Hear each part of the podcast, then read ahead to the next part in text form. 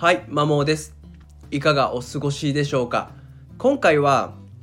最近笑っていないという方へというテーマでお話をしていきます。あまり幸せを感じていないとか、最近全然笑ってないなという方向けのお話です。まあ、結論笑いましょうっていうことなんですけどもまずお話ししたいのが笑いのメリットについてお話をしていきます。笑いの効能ってめっちゃあるんですよね、まあ、ここでは主に5つを挙げるんですけども笑いが多い人生とそうじゃない人生って明らかに間違いなく当たり前ですけども笑いが多い人生の方が幸せになります。なんでかっていうと笑いの効能としてまず1つ目はストレス軽減が挙げられます、まあ、ストレスホルモンであるコルチゾールのレベルを低下させてリラックスさせてくれるんですね。2つ目が免疫機能の向上、まあ、幸せのファクターで特に重要なのが健康でそれにまつわる大事な免疫機能を向上ま活性化させる効能があるようです。3つ目は痛みの軽減。エンドルフィンという幸福ホルモンを分泌してくれるので痛みにいい意味で鈍感になれるようです。で4つ目は人との結びつきを強くする、まあ、一緒に笑い合った人との絆ってもう肌感覚的に強くなりますよね。で幸せのファクターで健康の次に大事なのが人間関係って言われてるので共に笑い合う。ということで円滑な良好な人間関係を育みやすくなります。最後心の健康。笑うことでうつや不安やリスクに対する恐れみたいのを軽減してくれます。これだけ笑いの効能って少なくともあるので、まあ、あくまで可能性というところではあるんですけどもあるので、まあ、マジ笑った方がいいですよねっていうことです。で大人になると研究結果では笑いの回数が子供と比較してぐっと減るっていうのが出てます。具体的に言うと子供は1日数百回、まあ、300回ぐらいは笑うけれども大人は20回しか笑わないようですね。大人は 1, 1ヶ月でようやく子供の1日分ぐらい。嘘ですね。ごめんなさい。半月ぐらいか。で笑うようですね。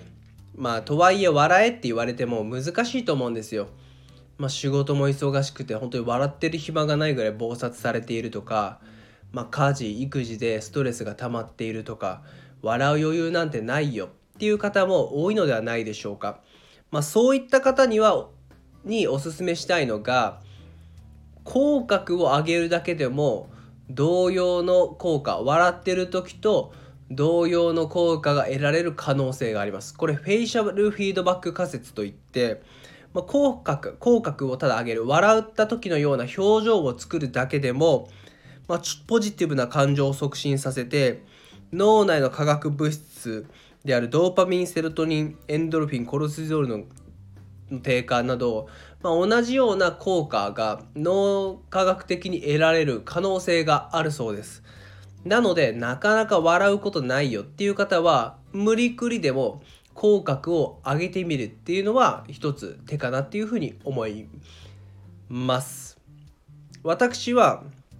これよくやってますね。鏡見るたびに口角上げてます。で道を歩く。まあ、通勤中とか歩くのが大体片道30分ぐらいは歩くので、まあ、そういう時には意図的に口角を上げるようにしています。まあ、ちょっとニヤニヤして返事に思われるかもなんですけども、まあ、自分の幸せのためにはそうやった方がいいと思っていて実際になんかポジティブな感情が生まれやすくなった気がします。なので継続してこれはやっていこうかなっていうふうに思います。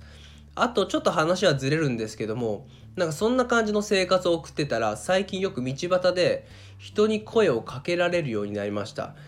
道を尋ねられるんですね先週とか本当に冗談抜きで3日連続で、旅行客とかなんか年寄りの方に声かけられて「駅はどこだ?」とか「この病院はどこだ?」っていう風な声かけをされましたまあ多分みんなそんなやっぱ険しい表情をして歩いている人が多いので、まあ、そんな中で一人だけ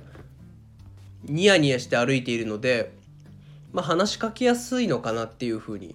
思いますね。で親切を働くことで、まあ、お礼を言われて、まあ、感謝って自分のポジティブ感情に大きく影響を及ぼすので、まあ、感謝もされてまあ一石二鳥だなっていうふうに思っておりますんで、まあ、なかなかま仕事育児家事とかで、ま余裕がない大変だっていう方多いと思うんですけども、まあ、意図的に口角を上げるだけでも、まあ、ちょっと幸福に寄与する可能性があるのでやってみてはいかがでしょうか参考になれば嬉しいです。最後までお聴きいただきありがとうございました。それでは良い一日をお過ごしください。